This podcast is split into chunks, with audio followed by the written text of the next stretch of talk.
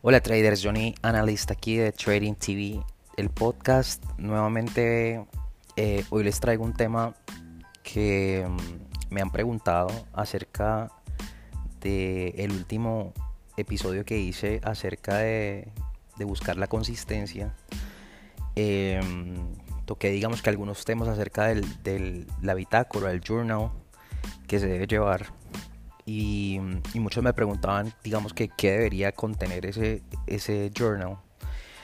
Y digamos que em, a mucha gente se le dificulta hacer este journal porque simplemente piensa que es una herramienta o, le han dicho que es una herramienta para medir verdes y rojos para, para su relación pérdida y ganancia y, creo que ahí digamos que está como el real punto de, donde, de hacia dónde se debe llevar.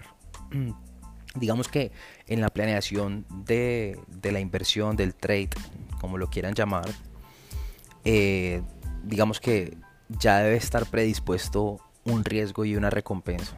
Así que, así que en, el, en la bitácora journal ya, ya debe estar clarísimo que es muy probable que alguna de las dos vaya a pasar.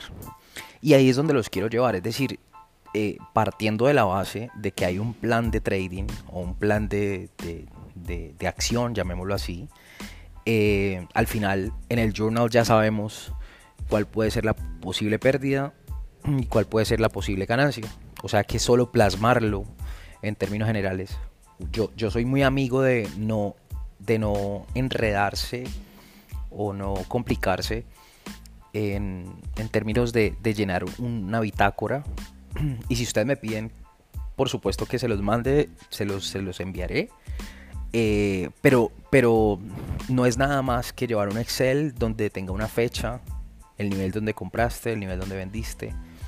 Em, y, y, creo que aquí viene la parte que es más interesante aún. Y creo que es la más valiosa. Y es, tiene que haber una casilla donde, donde digas si cumpliste con el riesgo recompensa que, que habías planteado.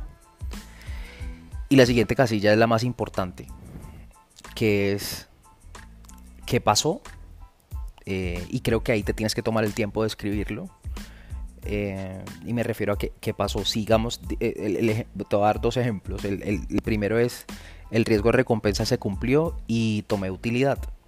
Eh, entonces puedes poner algo como eh, riesgo recompensas eh, funcionó perfectamente. la, digamos que la, acción hizo lo que quería y sin embargo no le di el espacio, siguió subiendo y, yo estaba esperando que la, que la acción subiera más y pude haber tenido una recompensa mayor. Dejar eso consignado ahí en ese momento, después de que pasa, es muy importante para el futuro. Y se los digo que lo hagan después de, porque al final esa data tiene una importancia relevante frente a, cómo puedas analizar los trades en el futuro.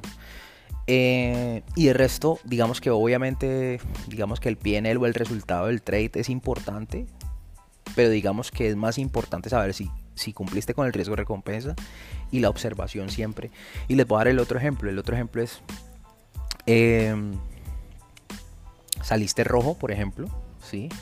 Y empiezas a decir, tuve la posición verde durante, no sé, una hora y después de esa posición verde la acción se me fue abajo y tuve que tomar el riesgo. Em, tienes que tratar de consignar o de poner todo eso, todo lo que pensaste después de que cerraste la posición ahí. Eso con el propósito de que entiendas y de que en el cierre de mes vayas y veas todo lo que pasó con tu trade y todo lo que pensaste acerca de tu propio trade.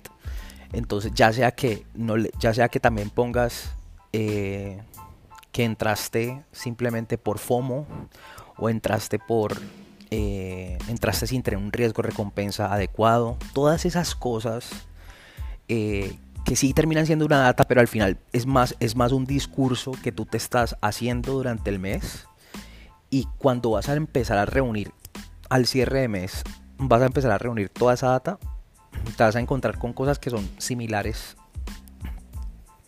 Y vas a ver que esas cosas similares, ya sea para mal o para bien, vas a tener que separarlas. Y eso es lo que siguiente debes trabajar en el siguiente mes. Entonces les voy a dar un ejemplo clarísimo de, de cómo me pasó a mí.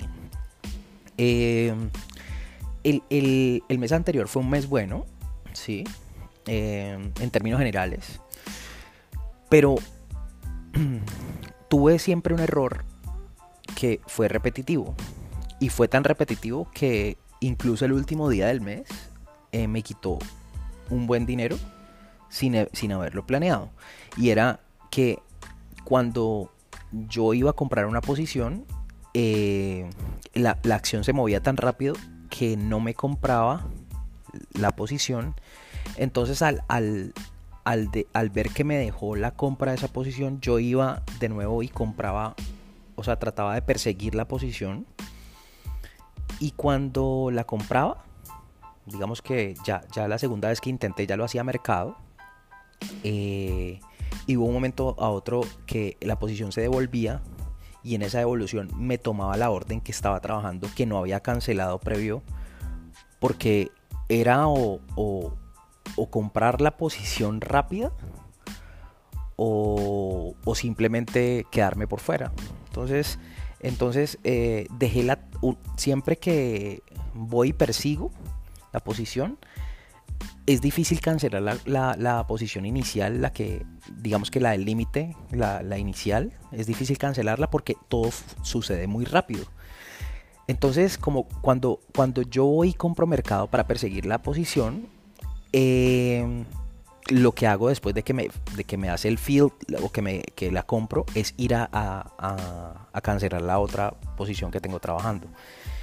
Eh, pero muchas veces el mercado es tan rápido, especialmente en esas, en esas, en esos 10 minutos eh, del mercado son tan rápidos que te filian las dos posiciones. Y tuve en el mes anterior dos posiciones, o sea, dos diferentes transacciones igualitas y fueron las en las que más dinero perdí eh, simplemente por un error.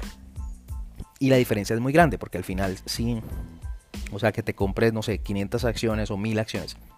A que te compres el doble, por supuesto al final eso es doble riesgo.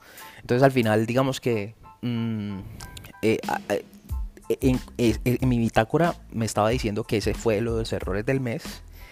Y digamos que este mes eh, es una de las cosas que tengo que empezar o, que empecé a corregir sabiendo que eh, debo tomar una posición clarísima frente a lo que me pasó el mes anterior. Y eso es lo que, ese es el ejemplo, pues digamos que de lo que quiero que hagan y que, y que traten de hacerlo. La otra parte, digamos que es lo, positivo. O sea, ¿qué están haciendo bien? ¿Sí? Y, y, lo que están haciendo bien hay que tratar de empezarlo a repetir y repetir y repetir y repetir. Porque, porque es de ahí donde uno empieza a tomar las fortalezas y, y empieza uno a ver eh, que eso ha tenido resultados durante todo un mes. Entonces, les dejo esa, esa, esa, pues es como una opinión y es una reflexión de cómo me pasa a mí en lo que les pueda ayudar, o, eh, de lo que les pueda ayudar, perdón, y, por supuesto, em, em, de la experiencia que tengo. Eh, espero les sirva, les mando un abrazo, los espero en Discord, hasta luego a todos.